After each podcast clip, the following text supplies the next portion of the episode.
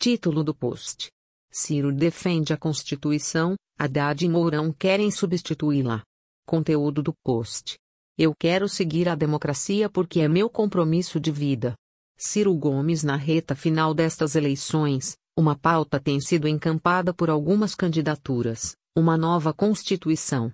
A Constituição Cidadã, que rege o ordenamento jurídico brasileiro desde em 1988, é a sétima Constituição do país e foi promulgada por Ulisses Guimarães como sequência de 19 meses de Assembleia Constituinte e intensos debates entre os 559 parlamentares.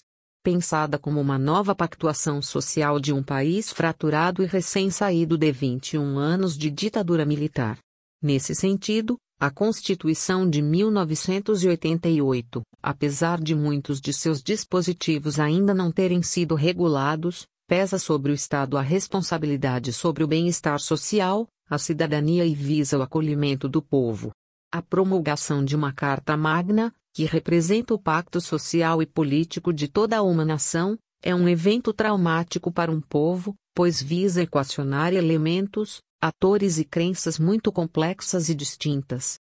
A Constituição dos Estados Unidos, de 1787, nasceu de seu processo de independência, a de Portugal, de 1976, do fim da ditadura salazarista, e a do Japão, de 1947, no pós-guerra que devastou o país. Essa compreensão é importante para perceber a gravidade das propostas do vice de Bolsonaro, general Hamilton Mourão e do candidato petista, Fernando Haddad.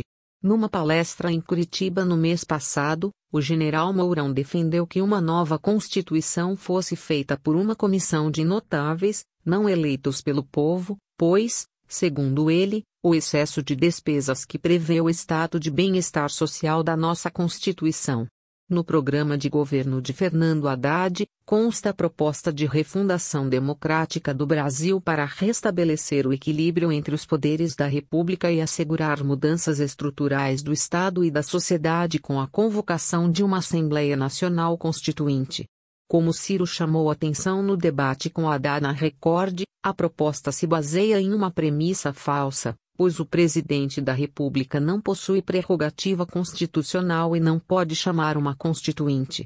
A justificativa de Haddad de uma nova Constituição, além de fazer as reformas necessárias, estaria no fato de que a atual já possui mais de 100 emendas, esquecendo-se que metade delas são dos governos petistas. Além de não ser possível que o presidente demande uma Assembleia Constituinte, a ideia é perigosa e descabida. As constituições existem, entre outras coisas, para, a partir de um ordenamento jurídico estável, conter os impulsos dos poderosos do momento. Como Ciro explicou, as reformas que precisam ser feitas e o funcionamento eficaz das instituições devem seguir os ritos constitucionais e democráticos vigentes. E a promessa, ou ameaça, de uma nova Carta Constitucional está sendo usada no programa de Haddad como instrumento de vingança petista. A defesa da Constituição Cidadã que, mesmo com suas imperfeições e incompletudes, deve ser a essência de um projeto de país democrático e progressista, como Ciro propõe. Outro questionamento que teria sido possível a Fernando Haddad é como, um partido que esteve no poder por 14 anos, não fez uma reforma estrutural necessária, tributária, previdenciária e etc., faria uma Constituição inteira. Fim. Post publicado em 2 de outubro de 2018, por Fai Oliveira, no site todosconsiro.com.